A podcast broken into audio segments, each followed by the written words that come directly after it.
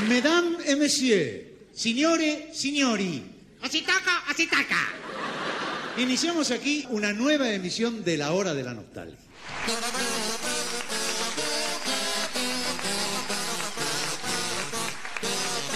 Sean ustedes bienvenidos a la hora de la nostalgia, el podcast donde hablamos de Le Luthier. Hola a todos. Bienvenidos al décimo programa de este podcast llamado La Hora de la Nostalgia. Estamos todos muy felices eh, con estos 10 programitas. No pensamos nunca que íbamos a llegar, así que gracias a todos. Voy a presentar a quien tengo a mi derecha, que es Leandro de Becky. Ah, bueno, eh, era la otra derecha entonces. Eh, mi nombre es Lea de Becky, estoy acá disfrutando una noche pletórica y a mi izquierda y a mi derecha tengo a dos personas que ya se presentarán por sí mismas.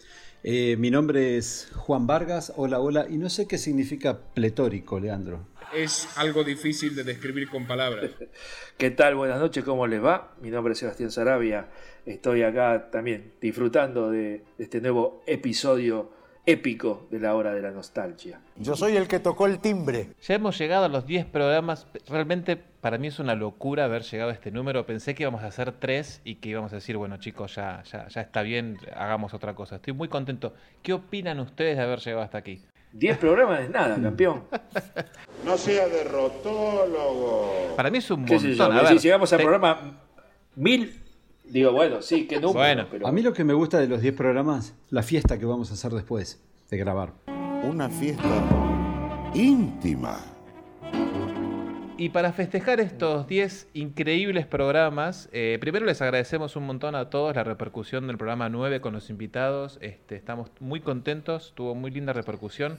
Nos encantó que les haya encantado a ustedes. A mí me, me sorprendió eh, la repercusión porque cuando lo estábamos craneando y lo hicimos y después lo estábamos editando, este, se nos desmadró de tiempo y ahí uno empieza a dudar de si esto le va a gustar a alguien, ¿no? Estará bueno, estará mal, qué sé yo. Y bueno, ver que, que, eh, les gustó, digamos, este, y los comentarios y las repercusiones, digamos. Y sobre todo, creo que lo que estuvo muy bueno fue habernos animado a producir un programa que jamás pensábamos que íbamos a poder hacerlo así. De golpe surgió, che, si lo llamamos y le mandamos un mensaje y probamos y no sé qué. Así que esa parte fue Muy lindo. increíble, la verdad. Y, y fue muy, muy interesante ver la- las puertas que se abren cuando vos mencionas Lelutier. Todos los artistas decíamos, mira, estamos haciendo un podcast de Lelutier. Todos eh, enseguida se coparon para hablar y para contar. Sí. Yo en lo Sí. particular Totalmente. le tenía sí. mucha fe a los editores, che, del programa. Leandro y Sebastián. Sí, unos genios. Eh, vamos a alabar, alabemos como siempre a Leandrito y Seba Sarabia, que son los dos que se encargan de las ediciones este, desde el programa 2. De hecho, eh, Leandro ya reeditó el primer programa que hicimos que se llama Grandecitos, eh, que en cualquier momento lo van a poder escuchar, pues es un programa totalmente diferente. Si bien el audio nuestro es el mismo, el programa es totalmente distinto y es, increíble cómo cambia la edición, así que chapó a ustedes dos chicos, muy muy bien. Aplausos para Leandro. Bueno, después de este bache, Bueno, tampoco tanto. después de este ¿sí? bache de silencio genial, No, el, el bache fue para poner los, los aplausos. O sea, vos no entendés nada. Para el editor, justamente. Bueno, y estamos muy contentos, recibimos un montón de mensajes, este, pero vamos a seguir igual haciendo el podcast, así que les agradecemos todos los mensajes que nos mandaron. Sí, sí, sí. Para festejar estos 10 programas vamos a hablar de un espectáculo que, por lo menos desde mi punto de vista, fue un espectáculo bisagra en la historia de Lelutier, que es Bromato de Armonio.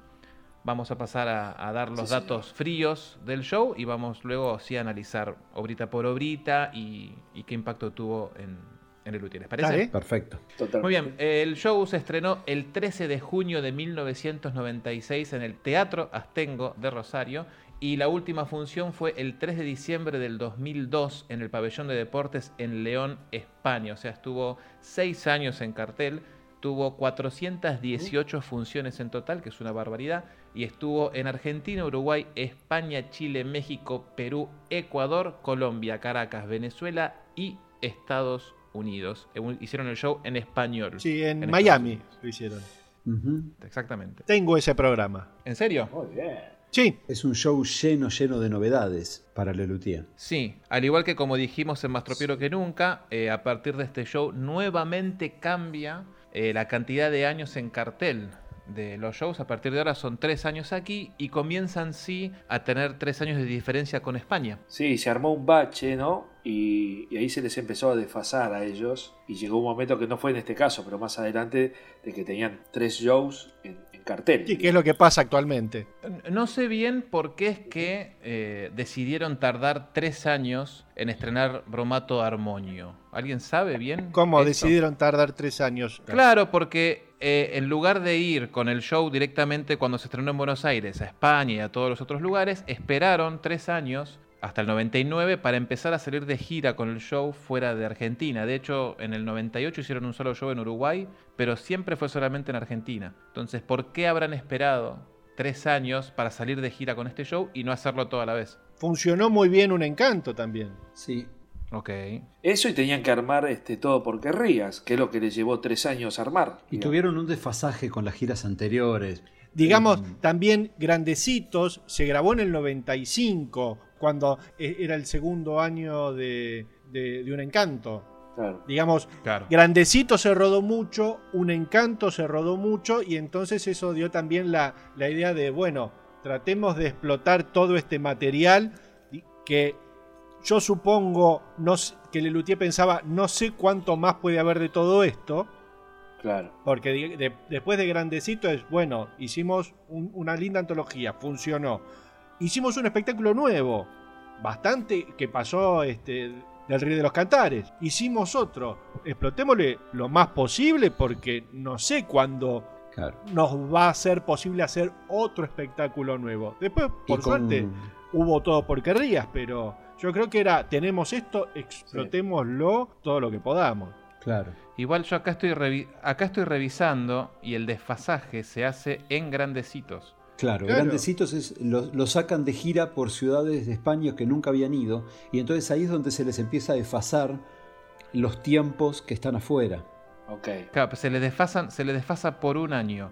Porque ellos en el 94 estrenan un encanto con humor. Y recién en el. a fines. Perdón, a principios del 96 eh, reponen un encanto con humor en España.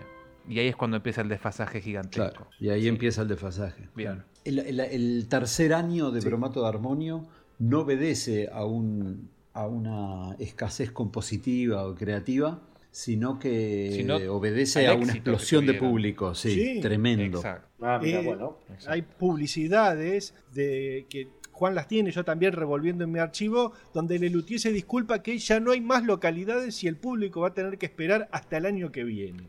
Sí, locura. Claro, seguramente por la demanda de, de irse afuera, ¿no? O sea, capaz que eh, acortaban la, la temporada acá en Buenos Aires o seguían siendo la misma cantidad de funciones acá en Buenos Aires que, que años antes, anteriores. No, hacían temporadas largas de sesenta y pico de funciones. Sí, sí. Eran, fun- eran, eran, e- Ah, era- bueno, eran sí, temporadas a full. Con una, una el Claro. viernes y dos funciones el sábado. Claro, Y, y tremendo, este, tremendo. Si me das dos segundos te digo bien cuántas funciones hacía. Mira, por ejemplo, en la primera temporada en el Coliseo, que fue desde el 29 de junio al 20 de octubre, hicieron 66 funciones. ¿sí? O sea, está julio, agosto y septiembre y octubre. Cuatro meses, 66 funciones. Bien. Primer año. Primer año Sí, de Bromato de wow. Armonio en Capital.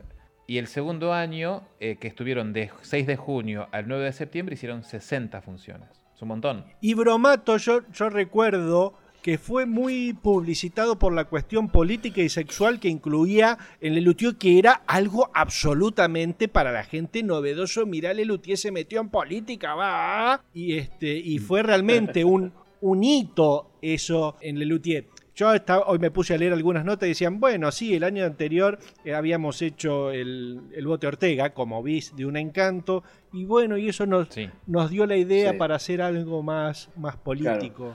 La próxima elección con alegría llega de todo corazón. Votamos por Ortega Muchas gracias. Los Sí. envalentonó, claro. Eh, yo tengo un chismecito respecto de esto. La idea de hacer una tercera temporada fue de Carlos Núñez. ¡Qué compromiso! ¡Qué compromiso! Estaban ellos de gira en España el- en el año 97 y a Carlitos se le ocurre esta idea de decir, che, nos está yendo demasiado bien, ¿por qué no hacemos un año más bromato? Y parece ser que a López Pucho no le gustó la idea.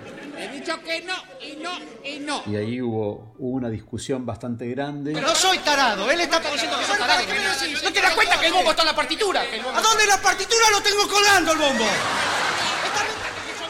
Y bueno, finalmente terminó ganando la postura de Carlitos de, de hacer una temporada más y, y- y- y definitivamente fue un éxito porque a partir de ese momento siempre hicieron tres años. Claro. Aparte temporada. fue algo que Sí, definitivamente después terminó este, favoreciendo a Pucho, que es uno de los escritores en Lelutier, que es tirar la pelota un poco Claro. más adelante para escribir material. Sí, claro, para llegar. Mira, Claro, tengo acá una llegar. nota, una, una pu- publicidad de la primera temporada que hacían función jueves y viernes una función a las 21 horas, sábado dos funciones y domingo una hora, una función. No, locura. O sea, era Un montón. cinco por semana. Un montón. total, sí. Montón. Y estuvieron cuatro meses así, a ese ritmo, Sí, es sí, mucho. Lo que nunca entendí demasiado, digamos, este, este problema o, o ventaja de este, cada dos años sacamos un espectáculo nuevo, después cada tres, esta cosa tan rígida que yo, Pinti, no sé cuántos años hizo salsa criolla, Claro. digamos. En la tierra que Colón descubrirá, nuestra lengua española se hablará. Y a cambio de cultura y religión, los nativos perderán hasta el calzón. A mi gloria nada empaña, ya se acaba el medioevo. Y si Colón vuelve a España, yo hasta le bebé, yo hasta le bebé. Si bien lo iba actualizando y esto no se actualiza tanto, nada en realidad, con pasadas las temporadas, no sé, en ese sentido yo siempre pensé que, que era una cosa que, tan atados a, a- a una idea este, los podía corsetar y, y no, no, no darles la libertad de, de poder decir, bueno, sigo con esto, si funciona y hay público, no por qué cambiar. Sí. Y pero también me parece que es, es una búsqueda de ellos de hacer algo distinto. Sí. Lelutier tiene miles auto, autolimitaciones. Sí, tiene un montón. Sí, sí, sí, un montón. Que durante mucho tiempo les hizo muy buen efecto, muy buenos resultados, pero después, qué sé yo, si suya tengo que claudicar de esto que defendí durante 15 años. Bueno, ahora tengo que recular en chancletas porque la verdad me parece que no estaba tan... Claro. Sí. No, ah, estuvo está en un año más. Ah, bueno, qué bueno, un año más de esto. Claro, pero pensá en lo que, lo que nos dijo Juan recién, esto de este Pucho Claro. dijo que no, que, y, y le provocó como una, una disputa, una pelea, una, una cuestión de posiciones ahí. Nada, son cuestiones que, que uno desde afuera, por ahí está buenísimo, uno dice, uy, este, ya pasaron dos años, viene un show nuevo de Lelutier, que genera un montón de expectativa y, y en- y encima los provoca a ponerse de vuelta a disposición de la prensa, entre lo cual uno como público y fanático puede escuchar, leer, ver fotos, digamos, ¿no? Porque si no, después de eso, de ese lanzamiento, están guardados Mira, dos años y después era peor. Te tiro un dato más de, años, de digamos. cebados que estaban, que el espectáculo se estrena en Buenos Aires, también otra rareza, un día sábado, no los viernes como hasta ese momento siempre había ocurrido. Y los sábados tenían doble función, 21 y 23.30, Sí. Por lo cual la función de estreno, que ellos después siempre salen a festejar y demás, iban a tener una doble función. Y eso a último momento, o sea, dos días antes, suspenden la segunda función y entonces tuvieron que Claro. reubicar a todo ese público que tenían para la segunda función en la primera, por lo cual todos esos invitados, ustedes no sé si se acuerdan, pero las primeras 18 filas Sí, de platea son de estaban Lelutier. prac- eran reservadas para, para claro. invitados. Bueno, tuvieron que reubicar todo eso No, locura. eh, y se les armó un despelote en boletería que ni te digo. ¿Fuiste a ese show, Juan? Yo fui. Eh, cuando llegué, Escarone en boletería, Mira. O sea, lo viste en primera mano. sí, Escarone me para a tres metros y me dice, ni te acerques. Si hay alguna entrada, te dejo entrar. Yo ya Eh. fue- este fue mi primer espectáculo que estuve en Rosario. Juancito, ¿querés, co- ¿querés contarnos un poquito quién es Escarone para los que no lo sepan? Rubén Escarone era en ese entonces el gerente de Lelutier. O sea, el, el que hoy sería Javier Navarro, era, era el, el- en ese momento el sexto Luthier, digamos. Era el que llevaba toda la parte de administración, que por supuesto queda desplazado en el momento que, que Patalano se hace cargo de la gerencia del grupo, ¿no? Que también fue en este show. Que también fue en este show, Claro. exacto. en Claro, fue, fue una- temporada. fue- fue en el 96 que Patalano lo agarró a Lelutier. 97. Bueno, fue, fue, fue un show con muchísimos cambios y quizás uno de los más importantes, así como entre Mastropiero y Muchas Gracias de Nada empezaban a implementar las luces y los cortes escénicos en apagones. En este espectáculo se implementa algo que les duró por lo menos 20 años, que es el hilo conductor, que es la obra dividida en varias partes que va siguiendo una, una narrativa, que en este caso fue con la comisión Qué ocurrente, doctor. que nosotros, si bien vamos a hablar de la comisión un poquito más al, en el segundo programa, queríamos detener un poquito porque sabemos que esta, esta obra fue importante, no necesariamente por lo que cuentan, sino por lo que implicó en Lelutier, ¿no? Sí, por todo concepto, digamos, ¿no? Por la idea de, de- de quebrar un- un- una manera de hacer un, un show, digamos, y, y porque eso les, les abrió la posibilidad de buscar Claro. distintos shows otros hilos ten- conductores. exactamente. Y ya después, por supuesto, Sí, se empezaron sí. a atar a tener un hilo Vamos conductor. Pero sí, es cierto. eh, Entonces vamos de vuelta, ¿no? causaba cierta sorpresa. Yo cuando lo vi por primera vez el espectáculo, en la obra de la comisión, entra y sale de una manera que, con el final sobre todo, que no termina, y uno no sabía Claro. que volvía. Claro. Y, te generaba como cierto desazón, Sí. porque no, no- Claro. no cerraba con un chiste. Claro, que el, Y era- el qué compromiso de Carlitos, que era de final de, claro. de segmento, no es gracioso. Claro. No. y se apagaba la luz y vos decías, "Uh, esto era. Y ya está. No. Qué raro. Claro. Uy, hay que aplaudir acá. Y encima, e- encima en el programa de mano este, aparecía abajo de todo como una obra aparte, entonces uno no sabía qué obra estaba viendo en definitiva. Ellos eh, en, en- en la nota de prensa previa, No. digamos, no, No. contaban esto de, de- del hilo conductor. Creo que recién Este, en el que no, ¿no? segundo o en el tercer año, o, o ya en, en- o cuando probaron esto, digamos, eh, todo por querría se vendía como un programa de donde había un programa de radio que atravesaba el espectáculo. Mira, en el programa de mano de Rosario, sí. las obras no tenían una numeración como todos los programas de Lelutier, sino que te ponían un párrafo de un texto eh, donde las obras están como mezcladitas, ¿viste? Leo un fragmentito, decía, Bromato de Armonio intenta una profunda indagación sobre los motivos que tuvo Mastropiero para componer para Elizabeth, tal vez los mismos que guiaron a Robin de la Parmentier en su serenata insistente, a Cunegunda de Rochester y así, te iban mencionando las obras, pero no, no tenían esa, esa numeración y esa separación, cosa que después a Buenos Aires no llegó eso, a Buenos. Aires apareció con la numeración y la comisión puesta al final como último número. De todas maneras, Juan, eh, en general los programas de mano de, Rosario Sí. son muy Por eh, lo pronto, todavía. enigmáticos. Sí, porque no, están de- no está definida la cosa, ¿no? Pobre el imprentero, ¿no? Y el Claro, claro, corriendo a lo loco la semana que llegan a Buenos Aires. Porque hay que decir, bueno, dame el orden. Sí, Tengo sí, que acá los títulos 5.000 en- programas de mano para un fin de semana.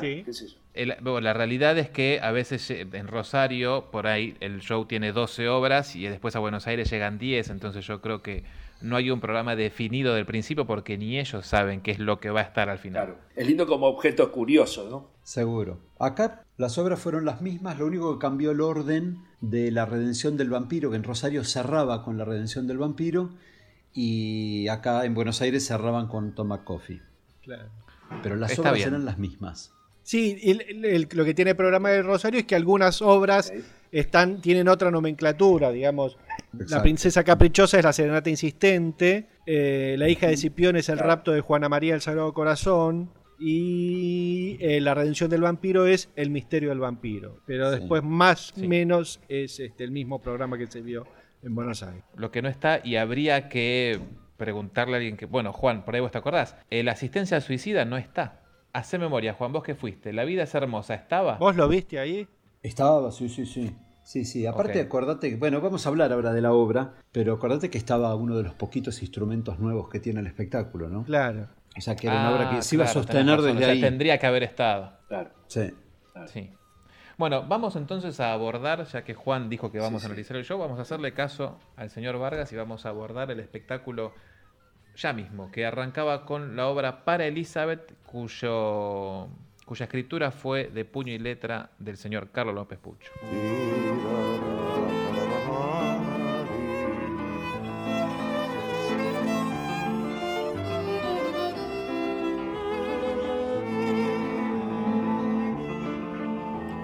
Es, la, pri- es la primera vez que aparece Mastropiero en escena. Y la única, ¿no? No, la única la- no. la- Ellos lo vendían así, ¿eh? es la, fue la primera, no la única. No, después aparece está de vuelta cantando el el tango. tangum, ¿no? Sí. Tienes razón. Pero El- creo que es la primera. Se lo vendía como que es, vamos, va a estar más tropiero en escena. Que, que en realidad, Sí. a ver, en un principio, Sí. en música, sí, claro, Sí, sí. Gerardo Massana hacía de Johann Sebastián, pero era Johann Sebastián Massana. Martes 17 de mayo de 1976 se cumple un nuevo aniversario del nacimiento del gran compositor italo-yanqui Johann Sebastian Massana. Entonces no, contaría como Mastropiero, Claro. si bien era el, el abuelo, digamos, de Mastropiero, o el papá. Y esta obra para Elizabeth es la primera de las obras picarescas que tiene el show, Sí. porque hay una, una referencia sexual bastante directa. Mucho más que en cualquier otra obra que se me ocurra antes de este espectáculo, ¿no? En, en viejésimo aniversario, cuando están haciendo el encuentro en el restaurante, cuando les dicen este sublime éxtasis, ¿qué me habrá de suceder? Y que Pucho con el violín, el violín, de claro. caída. Bueno, chistes sexuales hay de desde siempre, pero, pero digamos, esta es específicamente, eh, no sé si están Sí. en primer plano, no están en segundo plano. Claro. Exacto, exacto. O sea, es muy directa. Claro. Está es Daniel ahí con el fuelle, dale que va. Con el, con el fuelle, el avivador ese, Sí. y en la alfombra, en la araña, y este, bueno, la, la referencia Sí. no es una sutileza, No, para nada. Sí. sino que es bien directa. Para nada.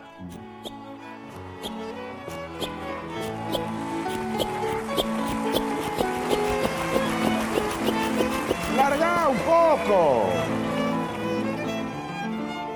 Nunca olvidaré ese torrente de pasión.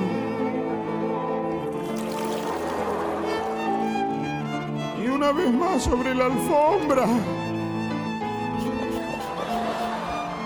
Colgados de la araña. En la bañera. Hasta ese momento, eh, eh, ninguna otra obra de López Pucho había sido tan Pero explícita. Mastropiero no era gay. No todavía. No todavía, espera.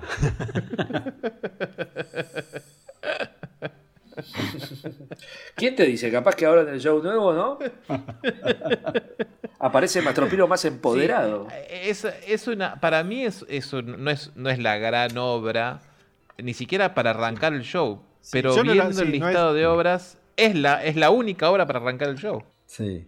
A mí me, siempre Eh. me sorprendió el- la espalda que le ponía Daniel a esta obra. Claro, bueno, O sea, el- esta es una obra que se la bancaba Es que Daniel sobre sí, los hombros porque sí. por momentos quedaba haciendo nada Sí, y el sí, tipo está. le metía la gracia y bueno, y la Sí. sostenía.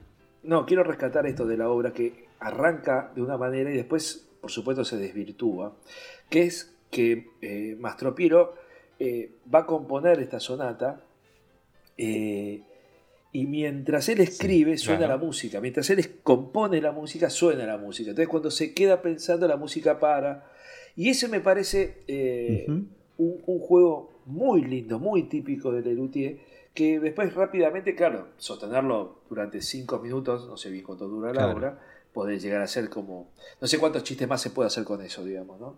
Entonces entiendo que Daniel empieza, digamos, tocando el violín y después empieza a hacer Tenés razón, pero es como que la obra, este, la obra muta en un momento. Es una hasta la mitad Sí. y es otra después, ¿sí? es verdad. sí, porque em, Claro, a- arranca con una idea muy visual y muy musical. De cuando habla del casamiento se escucha la marcha nupcial, el azúcar caliente me parece una genialidad. Era un agasajo al joven y apuesto duque Alfredo que regresaba del Caribe.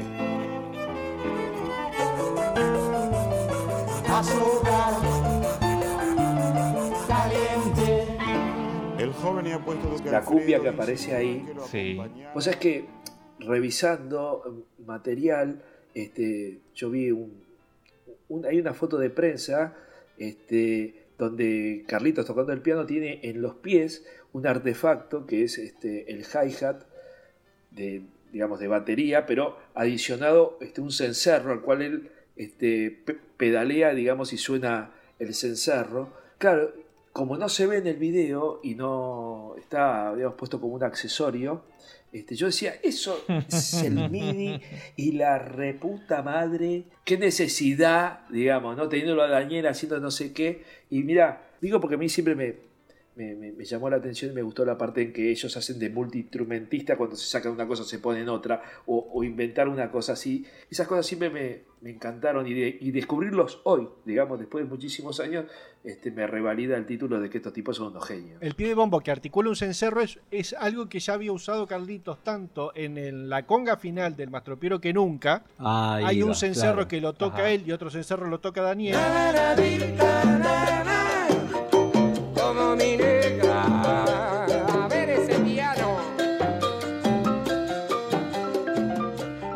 El acto en Banania, al final, en un pantallazo muy breve en el DVD, que mientras Carlitos toca el teclado con un pie le está dando a un cencerro. Ah, mira. Sí. Tu belleza natural nos atraen como imanes, tus praderas celestiales y tus dos grandes volcanes.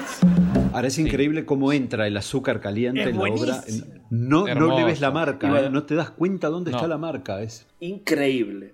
Te sorprende. Es buenísimo. este, eh, no lo esperás y es buenísimo. Esta es una de las poquitas obras, si, si no es la única obra, que no se probó antes de- del espectáculo.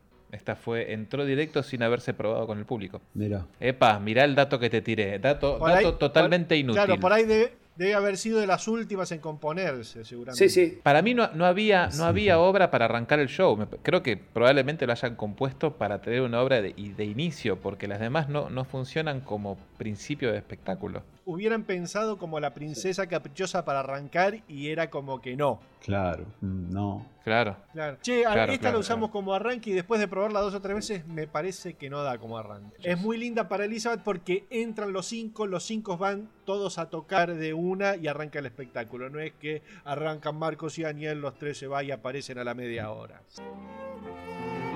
Recuerdo cómo nos arrojamos sobre la hierba. Tus besos. Tus fuertes abrazos. Y cómo se avivó la llama de nuestro amor y ocurrió aquello.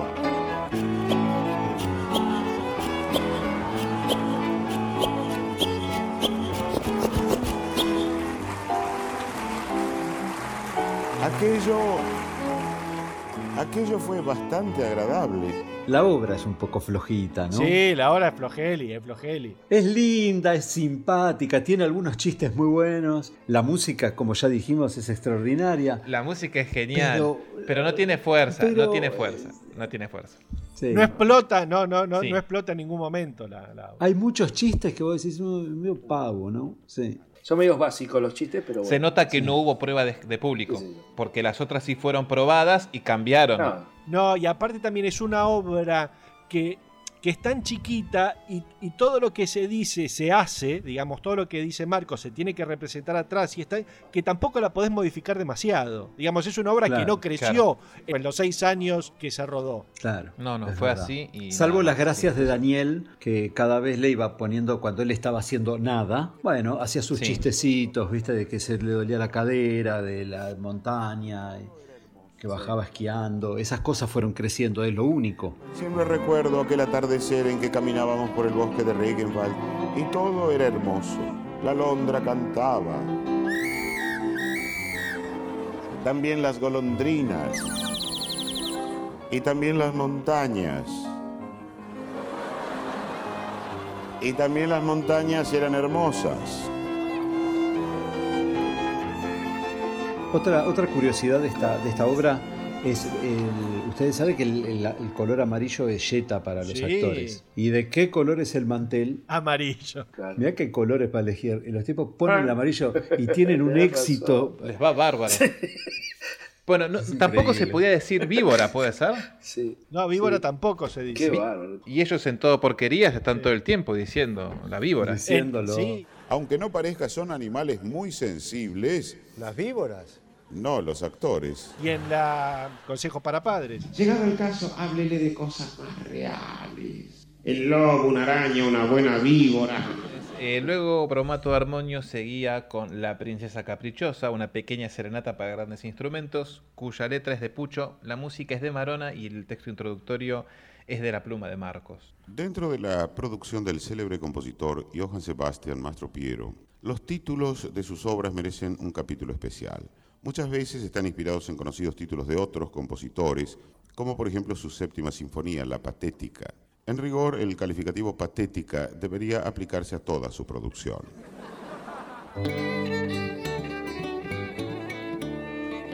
Un tenaz enamorado va a cantar su serenata, la princesa lo ha hechizado con sus cabellos de plata. Esta obra cambió muchísimo desde las pruebas de público a lo que llegó a, al teatro. Sí, sí, creo que no le encontraron la vuelta al final nunca, ¿no? Si no era que era gay, era que el otro se, no sé. No, era el tamaño del instrumento, digamos. Era un chiste Claro, que se sí. veía venir desde hace dos cuadras. Lo que importa es el talento y la música que hacemos al tocar un instrumento. El tamaño es lo de menos. Otra vez la picardía. Sí, la Pero picaresca Otra vez la aire, ¿no? picardía. Hay otra vez el chiste estaba bien hasta la entrada del bass pipe. Vos de la flauta, bueno, el instrumento más grande, entra el bass pipe, buenísimo. Pero bueno, después había que sostener el resto de la obra. ¿no? Claro. Digamos, es, Eh, es, es un lindo muestreo de, de instrumentos informales, digamos, que es una de las pocas Claro. obras de los noventas para acá que, que más instrumentos informales aparecen en escena. La obra, la obra se modificó mucho en, de, de la versión de Rosario a Buenos Aires y ni hablar con las pruebas. Y cuando llega a Buenos Aires llega muy lavada, muy lavada. Y en alguna oportunidad yo se lo comenté a Carlito, digo, che, ¿cómo, ¿cómo la cortaron? Y el comentario de Carlito fue que el espectáculo tenía poca presencia de instrumentos informales y que la sostuvieron por eso. Entonces la obra se Mirá. limitaba a mostrar los cinco instrumentos informales más grandes, con una música simpática y, y no mucho más que eso. No, no tenían mucha más esperanza ni, ni, ni gusto por la obra que esa. Bueno, Sí, entiendo. Sí. Eh, nosotros tenemos la, la fortuna de haber accedido a las pruebas de público de la gran mayoría de las obras de Bromato. No sé si alguno de ustedes se acuerda eh, algún cambio gigantesco que haya habido entre las pruebas y la versión final. Bueno, Daniel era el segundo paje. Cantaba y todo, digamos. Apuesto a que ese mancebo solo puede ser un noble. Por su belleza de febo, apuesto a que es un santo. Por el timbre de su canto, apuesto un huevo. No, y tenía cierta reminiscencia a Pepper Clement con esta idea de, de entrar y dejar todos los instrumentos Claro. este, puestos ahí. La cámara de gaita eh, estuvo hasta el Sí, la final? gaita, sí, sí, Sí, sí. sí, sí, sí, estuvo al Los final sí. con, el, instrumentos- con el Los glamocot. instrumentos Ah, informales que quedaron fueron el bass pipe, la mandocleta, la marimba Claro. de cocos y la gaita de cámara con el glamocor.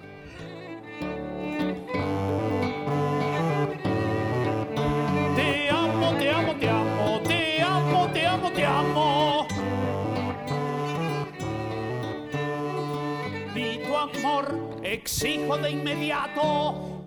Claro, en Rosario en un momento Carlos entraba, no sé cómo se llama, la tuba esa gigante que usaba este, Daniel en Pepper Clement, la blanca. Sí. Sí. Entraba con Y esa. entraba con un bombo también. Así- Habían más instrumentos, la obra era un poco más larga.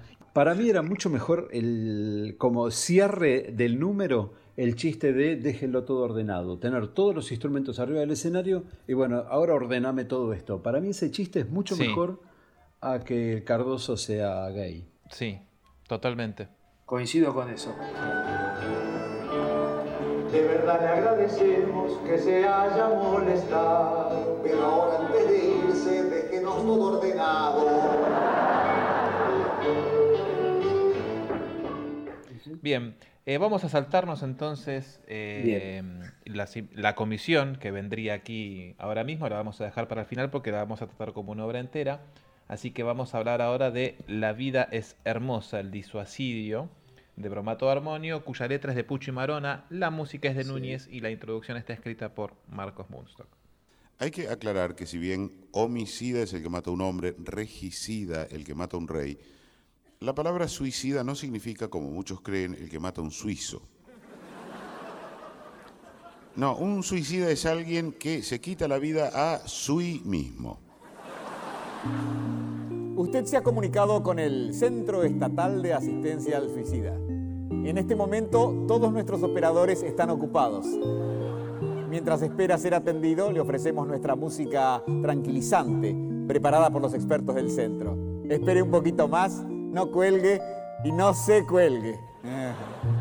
Esta es la, la primera obra del espectáculo, si no es la única que tiene un instrumento informal nuevo, ¿verdad? No, hay dos obras con instrumento informal nuevo. ¿Cuál es la otra? Eh, Eh, educación la sexual educación moderna sexual con el, moderna. campano- el campanófono. Ay, tenés Campanófono. razón, me había reolvidado del campanófono. Sí. Bien, entonces en Sí. La vida es hermosa este- se estrena el primero de los dos instrumentos informales, que es ¿cuál? La corneta de asiento. Eh, ah, está bien decir que Bromato Armonio es el primer espectáculo tras la muerte de el luthier Le Luthier Carlos Giraldi. Entonces, en- un encanto se, se había usado ya el último instrumento que había sido la ferrocalíope y bueno, y para Bromato Le Luthier se había quedado sin su luthier. Y entonces entre Carlos Aunque Núñez... sigue figurando en el programa de mano, ¿no? Sí, es verdad. Por bueno, todos los otros instrumentos que Sí. había construido. Exacto. Pero este, no había instrumento nuevo porque no Iraldi había muerto. Entonces, entre Núñez Cortés y Héctor Isamu, que era este, el técnico electrónico del Luthier que, te- que tenía en esos años, idearon dos instrumentos. Uno de ellos era la corneta de asiento, estos banquitos con un dispositivo que al sentarse articulaban una corneta y una luz. Y para hacer una módica melodía, por lo menos se necesitaban más de uno. Claro. También creo que este es el primer instrumento que, que era necesario tocarlo de a, de a varios. Después vinieron ya los grandes instrumentos de, de Hugo Domínguez como la exorcítara, La exorcítara. o el alambique. Sí. Pero claro, acá la vida es hermosa, necesitaban por lo menos los cuatro banquitos para hacer, aunque sea una módica, módica melodía. Claro. Y es un instrumento que se usó para las fotos de prensa también. Sí. Lo Eh, curioso es que cuando la- el espectáculo salió de gira a España, eh, la canción de Mejor me siento esperar sentado no se hacía, entonces los instrumentos informales tampoco estaban. Me acuerdo yo de algún comentario, creo que de Núñez, que decía que bueno, que allá la- en ese momento en España de, de fines de los 90, las cuestiones gubernamentales y estatales funcionaban tan bien que no se podían burlar de eso porque nadie iba a entender el chiste. Claro. Mira. Qué bárbaro, ¿no? ¿La reemplazaron esa canción con otra? No, no, no, se eliminó. No es el Centro Estatal de Asistencia al Suicida, sino que es el Centro de Asistencia al Suicida, no es estatal. Centro de Asistencia al Suicida, buenas noches, ¿por qué asunto es? Pero hombre, no se preocupe, la vida es hermosa. Sí, lo escucho. Ajá. Ajá. Ajá. Opa. Hay una foto donde Daniel está sentado en las sillas clásicas de Lelutier, las, las bordadas en, en rojo. Olvida esas lubres ideas. Va bien, todo va bien. Olvídate, debes olvidar. Va bien, todo va bien. Ya lo has olvidado. Ya no te acuerdas de que ibas a suicidar. No, no, no, no, no, no, no, no, claro, sí, sí. Todo va bien. Todo va bien. Muy bien. Bien. Bastante bien. Casi bien. Mal. Otra obra, a ver, el show Bromato Armonio es un gran show históricamente hablando, pero cuando analizas obra por obra, las primeras tres, o sea, La vida es hermosa para Elizabeth y La princesa caprichosa, son flojas en comparación de Digamos, otras grandes cosas que en su momento hizo Lelutier. Yo ahí te voy a... Sí, por supuesto, pero La vida es hermosa tiene una parte... eh, O sea, el, el chiste de La vida es hermosa es, es muy lindo chiste. Sobre todo cómo lo hacía. Daniel. Toda la parte que Daniel empieza a hablar. Ante todo deberá responder algunas preguntas antes de suicidarse. ¿Es la primera vez que se suicida? ¿Motivos del suicidio? Que no le pagan en su trabajo. y el dinero no le alcanza. No me lo diga a mí. Tampoco me alcanza para nada. No, lo que pasa es que cuando empecé a trabajar aquí me prometieron que me pagarían de acuerdo a mi capacidad. Con esa miseria no me alcanza. Aparte toca un tema que el Luthier nunca había tocado, bastante comprometido. Sí. ¿Saben que hubo una función? Sí. Hubo una función donde durante esta obra una persona se quiso tirar del Super Pullman del Coliseo. No. ¿En serio? Sí. Para todo, para, paremos la música, va a hablar Claro, al país. frenemos la música, Juan todo. Miguel Vargas Seguinó. No, no puedo recordar el, si fue en el 96, 97 o 98, pero en el Teatro Coliseo, mientras rodaba esta obra, en el Super Pullman, o sea, en el primer piso del- de la parte de arriba del Teatro Coliseo, alguien que estaba sentado en primera fila se quiso tirar. Lo pararon la gente, Lelutier siguió, ellos tomaron nota de que algo estaba pasando, por supuesto no sabían qué, pero el espectáculo siguió como si nada. Pero bueno, ahí la, la gente que estaba al lado lo paró a esta persona que se iba a tirar y que aparecieron los acomodadores y se lo terminaron llevando y bueno, y al final no pasó nada, pero sí, hubo un intento de suicidio durante la, la- el rodado de la, de la obra. Que, Fuerte. wow, que claramente no, no era un disuasidio porque. ¿Ves? Ese, o sea, me da la pauta de que realmente la obra no es buena. Y bueno, qué sé yo. No, digamos, eh, yo leía hoy en los, en, las- en los reportajes que le hacían a Lelutier en esa época de Bromato, que decían que les había salido un show muy musical. Y es, realmente es muy musical. Digamos, todos los... Todas la- las obras, inclusive las tres primeras, estas tres que acabamos de comentar, tienen un sustento Son musical muy, grande. Sí, eso es cierto. Eso es cierto. Sí, sí. Quizá esta es la que menos sustento musical tiene, porque el fuerte de esta obra es Daniel al teléfono con el supuesto este, suicida. Claro. En, en las pruebas que se hicieron de esta obra, Marcos hacía del que no era la voz del contestador y, y daba pie a todas las piezas musicales. Y me parece que eh, al sacarlo a Marcos de, de ahí, también perdió, digamos, porque bueno, Marcos, de- ese, ese rol lo pasó a ser Jorge, y me parece que ahí vo- volvió a perder la obra, digamos, ¿no? porque le daba como un toque más particular, más especial. este, Y era más negra. ¿Era más negra? Y la obra, la, la ver- la versión de, de- de Marcos era más negra, tenía la, la- la boutique del suicida. Usted puede colaborar comprando nuestra boutique del suicida. Sogas, venenos, revólveres, hojitas de afeitar. No espere más. Ahora es el momento para suicidarse. Llame ya al 1-800-4848. Eh, si no lo toma mal, los pagos son por adelantado. Sí, sí, sí, sí. sí. Sí, sí, la boutique del suicida era tremenda, era genial. Sí. No, manejaban una Sí. sutileza hermosa. A mí me parece que, que lo de la sutileza es bastante relativo, digo, me parece que es un tema recontra jodido. No digo que a, a cualquiera se le haya suicidado un pariente, digamos, pero es un... está pero- bien. Pero digo, me parece que es un tema bastante sensible. Digo, si yo estoy ahí y tú, un pariente mío se suicidó, no sé si me dan ganas de cagar Claro. de risa. Parecía como jugado que, que fueran tan, tan a fondo con eso.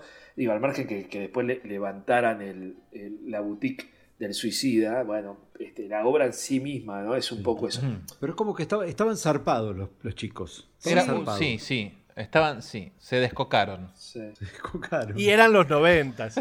Eran los 90, sí, sí. Pero Y- sí, y- sí es cierto, pues tocaron todos los temas que no habían tocado nunca tan directo. Mm. Se metieron con todo acá. Y además con la salida de Marcos en la obra perdieron una sillita también, porque habían cinco Sí, había una sillita más, sí, es verdad, sí, sí. Sí.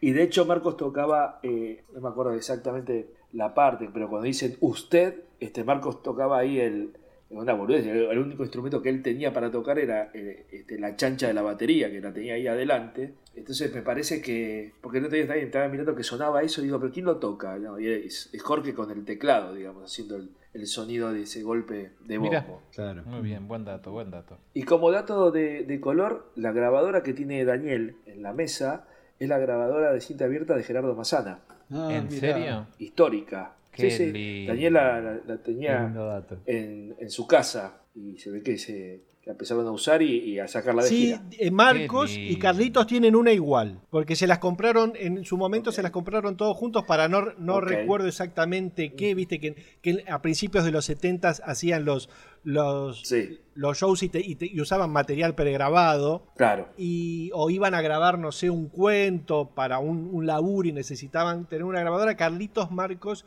y seguramente Gerardo, los tres se compraron la misma grabadora. La u- creo que la última vez que fuimos a lo de Carlitos, ahí estaba esa grabadora, que era exactamente el mismo Sí. modelo de La vida es hermosa. Qué lindo. Una obra media flojeli, humorísticamente, pero que bueno, con- y con Sí. el peor final del mundo que es tarararán, tan, tan, el tan. peor final del mundo.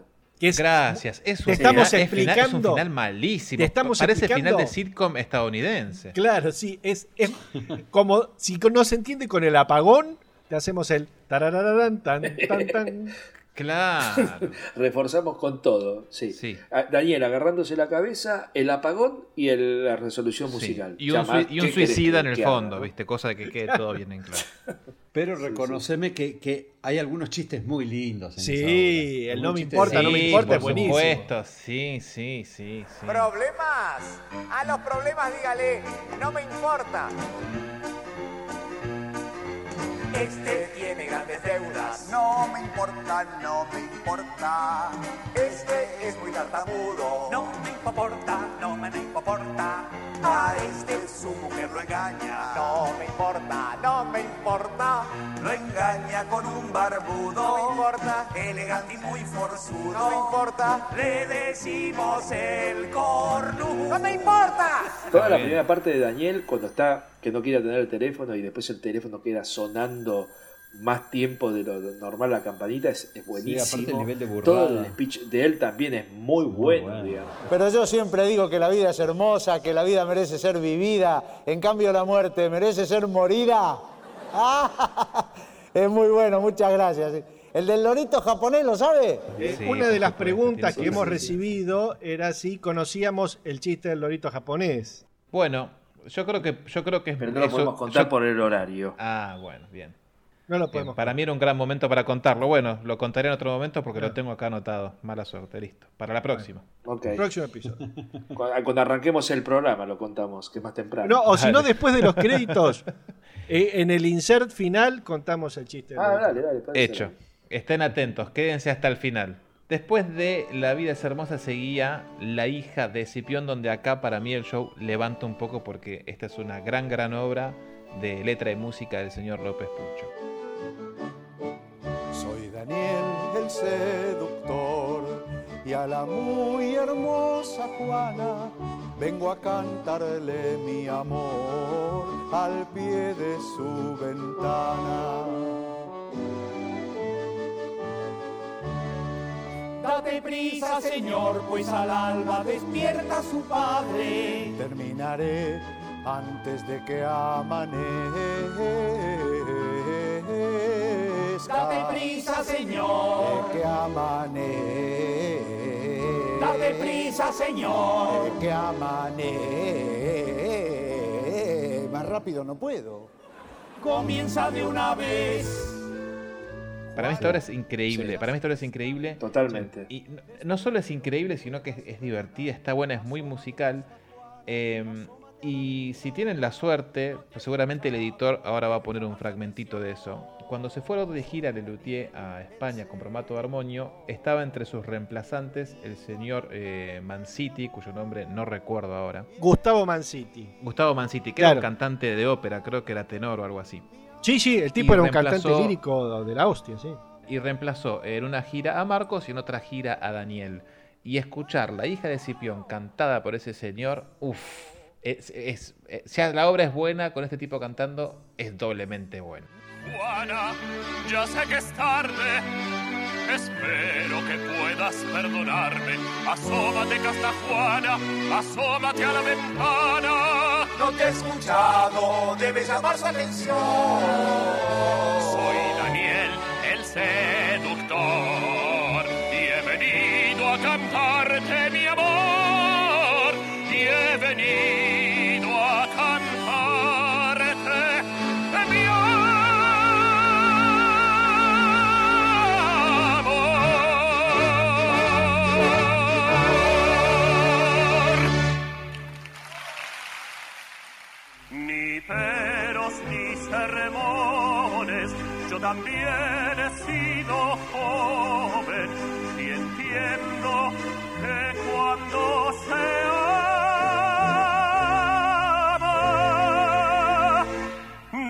debe haber, no debe haber, no debe haber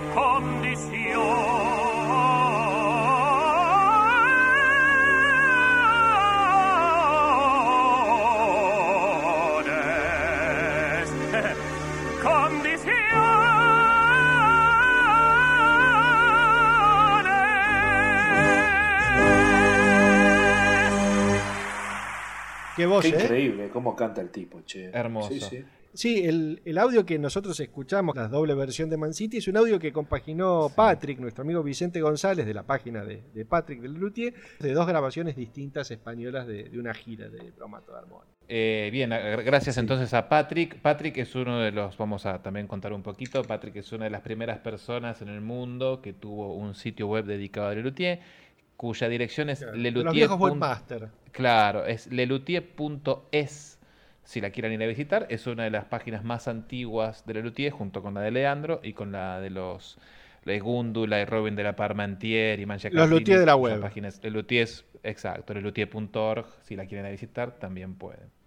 Sí, gran, gran obra, La hija de Cipión, con una gran introducción, con ese tono de, Sí, el de- texto de introductorio. Marcos, así, este, de usa scripta, tono ese tono policial policial, es que este, hoy escuchaba una versión española que la lee normal, sin el tono pol- policial, y pierde un montón.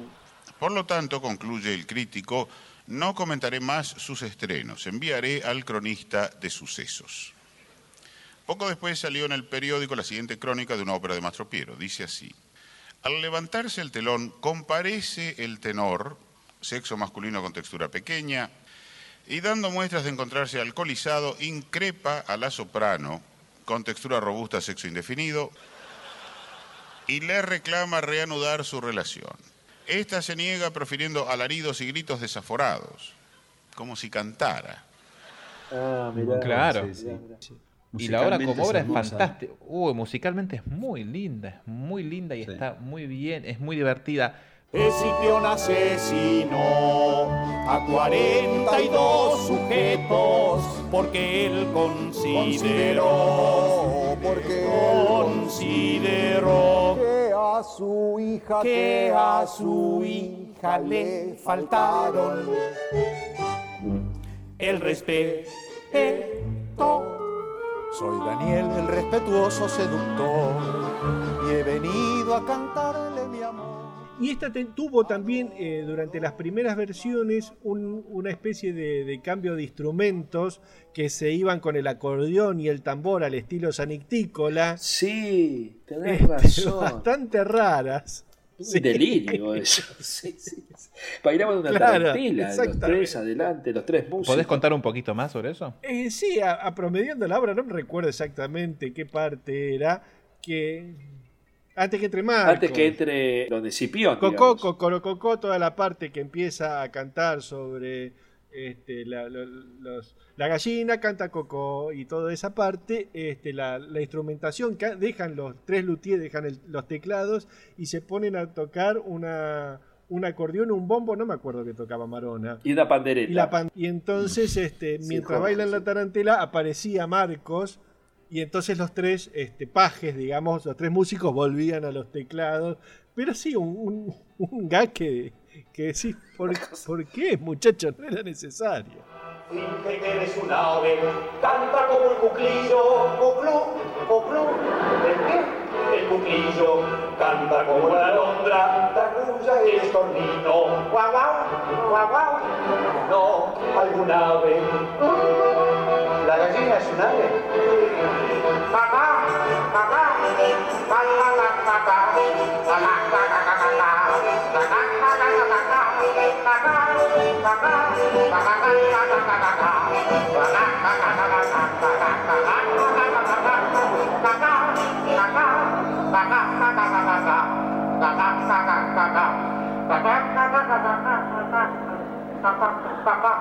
¿Cómo le va, don Escipión?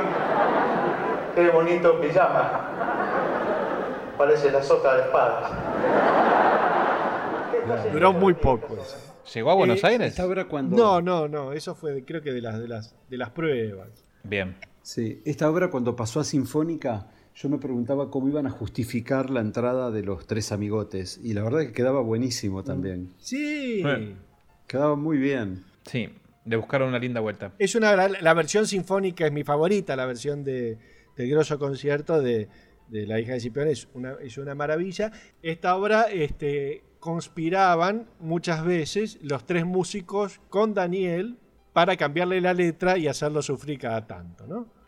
Ay, sí, bueno, ¿Podemos escuchar un fragmentito, uno de esos chistes? Podemos escuchar uno.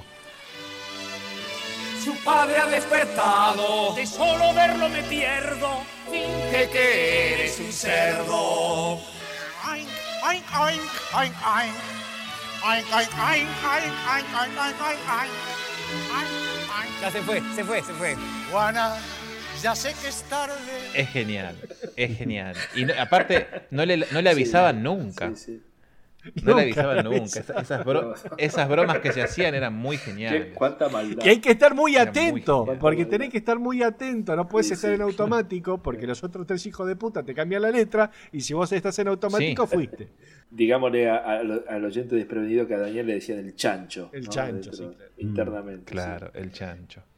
Che, en, en la Qué parte del gallo y del, del cocó cocó, este, Daniel ahí a- a- agarraba también y se, se pegaba unos delirios muy divertidos, que, que, eh, siempre me, me hizo mucha gracia la, la parte que Carlitos le hacía que, que venía Don Escipión con la manito y le decía, no, ese es el gallo, la gallina Ese es el gallo. cocó, sí, sí, sí, el gallito hace así, qué sé yo, el gallo no podía ser cocó cocó porque estaban los pollitos, entonces era kirikiqui, pero no lo- porque estaban los pollitos, todo a una velocidad, digamos, este, muy, muy Era, tremenda. era increíble, sí, sí. sí, sí. Y los Sí. pollitos, pío, pío, pío.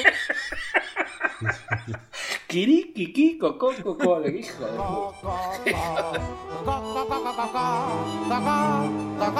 La gallina canta cocó. Ese es el gallo. Kirikiqui, kiki, kiki. La gallina coro, cocó, cocó, cocó. El gallo le pregunta, kirikiqui, cocó, cocó. Le dice, cocó, Y están los pollitos, pío, pío, pío. Y el gallo le pregunta, kirikiqui, cocó, cocó. ¿No ves que están los pollitos, pío, pío? Coro, cocó, cocó, cocó, cocó. ¿Cómo le va? ¿Cómo le va, don Escipión? Ellos se divertían un montón en esos momentos, sí, sí. claro. Sí. Era muy divertido. Sí, sí, sí. Y, Dani- y Daniel y Marcos cantando lírico, en serio. Daniel cantando en la versión del DVD, eh, a mí me, me, me encantó como con qué naturalidad canta semejante, semejante obra, digamos. Sí, total. Sí. Y, los, y los tres músicos Sí. que están actuando, están actuando, viste que no le dan ni bola al teclado, o sea, lo, lo tocan ya, pero tan de taco. De memoria. Que vos los Sí. ves súper atentos a la escena y actuando y las caras. Sí, Sí, totalmente. es fantástica, esta, esta obra es hermosa. Te casarás con Juana, de mi decisión me fío.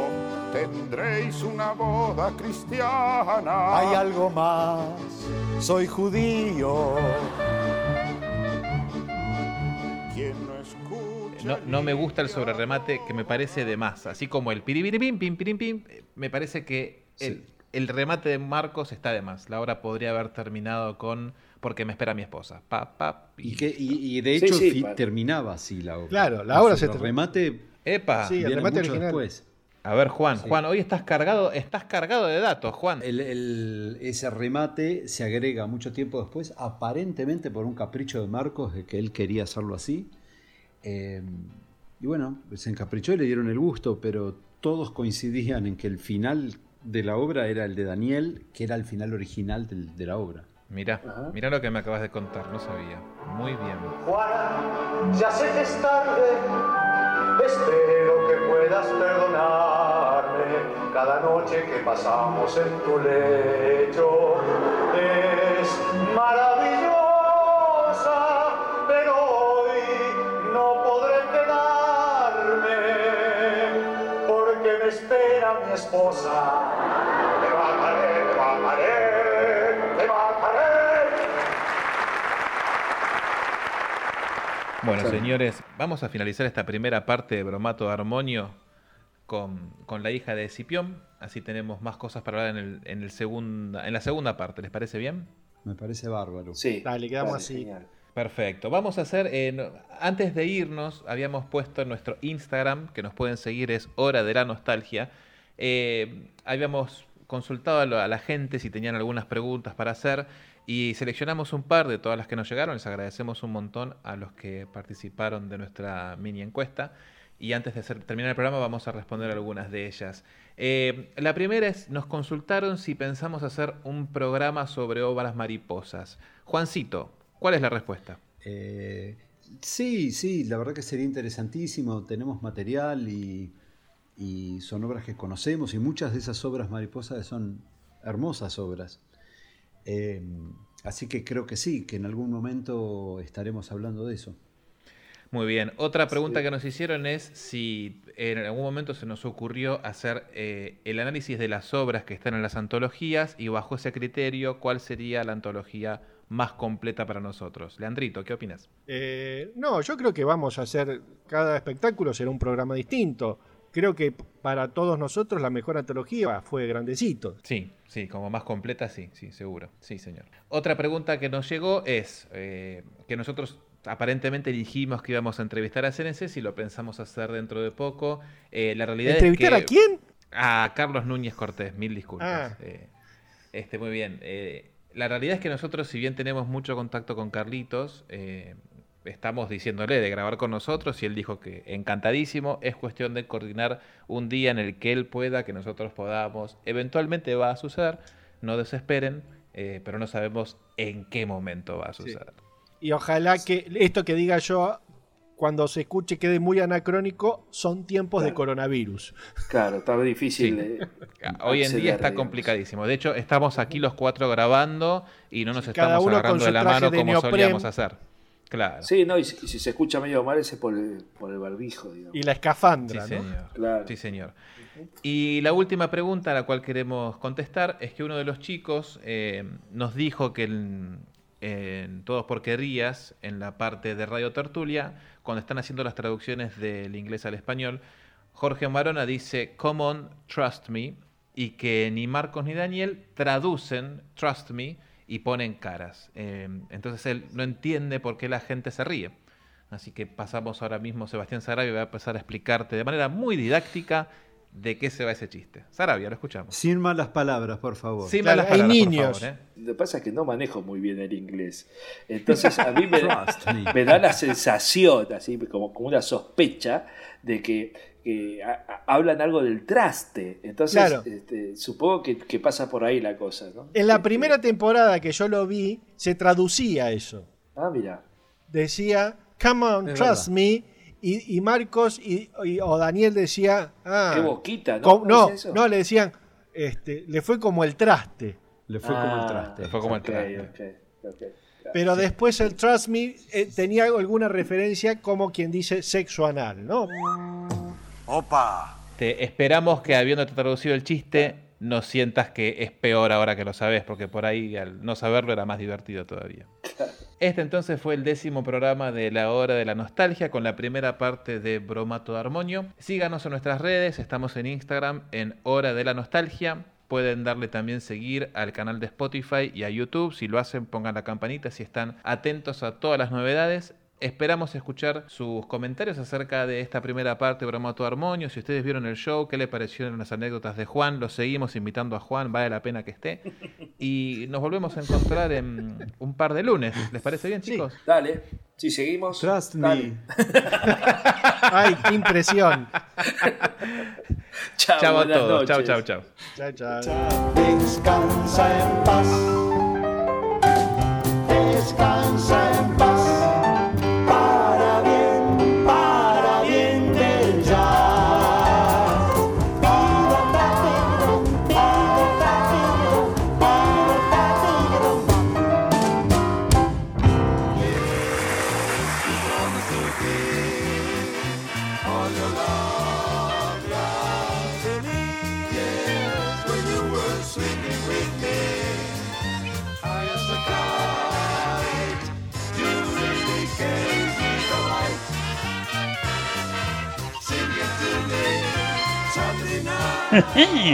Así termina un episodio más del podcast de Le Luthier. Nuestras líneas siguen ocupadas.